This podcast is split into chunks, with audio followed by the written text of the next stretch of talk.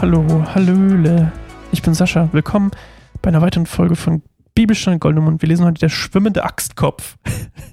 ich finde, ey, bei der Liebe, alle Episoden, die wir so lange hatten, that's my favorite. Der schwimmende Axtkopf. Das klingt irgendwie, ich weiß nicht, ich kann es gar nicht beschreiben, wie lustig das klingt. Naja.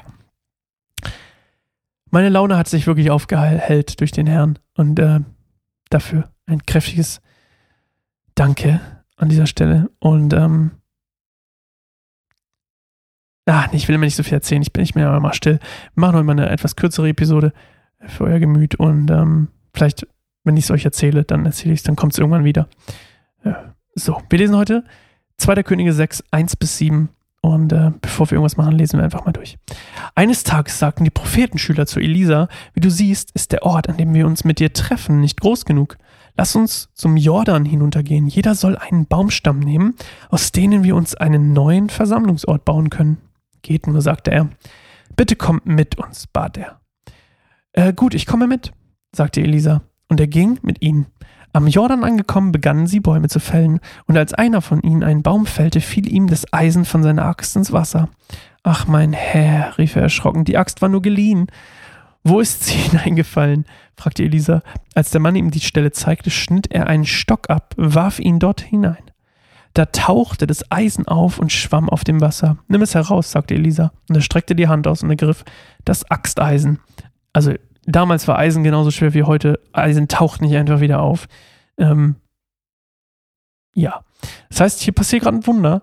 Und ich habe die ganze Zeit gedacht, was ist das für eine Geschichte? Was soll das?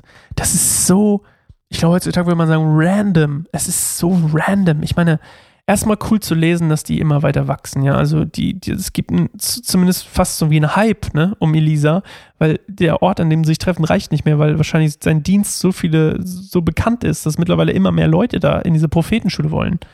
Und ähm, dann gehen die zum Wasser und wollen einen neuen Versammlungsort bauen, vielleicht ein Haus oder so. Und dann ähm, fällt ihm das Axt ins Wasser und dann sagt er sowas, irgendwie so, das ist schon in sich so, es ist irgendwie wie eine Komödie oh nein, die war nur geliehen, oh nein.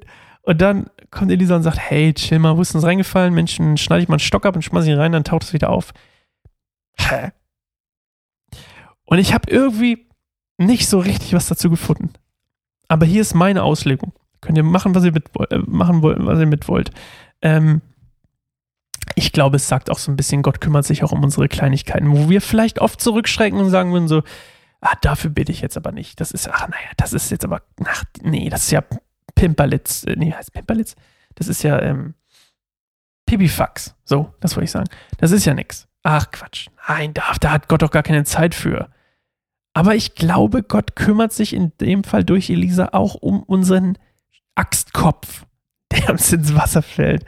Wo wir vielleicht heute zum Tum oder Obi oder Hornbach oder was gibt's noch? Ähm, was weiß ich, Baumarkt fahren würden und, und uns einen neuen Axtkopf kaufen, um unsere Sorge zu stillen. Ich, ich probiere, das soll eine Metapher für was anderes darstellen.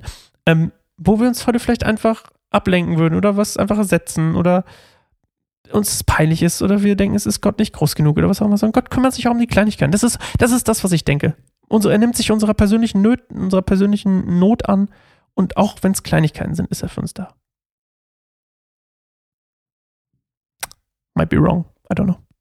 Das ist das, was ich denke. Wenn du es besser weißt, du, der Theologie studiert und sich den ganzen Tag damit beschäftigt, dann schreib es mir bitte an sascha.keineinsamerbaum.org, wenn du eine Bibel brauchst. Da du, der keine Bibel hat und immer nur online liest, ich kann euch empfehlen, eine, eine zu haben, ist immer schön. Nicht immer nur auf dem Handy. Hat irgendwie was Papier, ich weiß auch nicht warum. Gottes Wort auf Papier ist nochmal besonders, finde ich. Sagt er und liest vom Bildschirm seines Laptops ab. Aber egal. okay. Ähm, ja, äh, wenn du eine Bibel brauchst, schreib mir sascha.keinzimmerbaum.org. Ähm, schaut an das Mitteldeutsche Bibelwerk, dass sie uns immer Bibeln zur Verfügung stellen.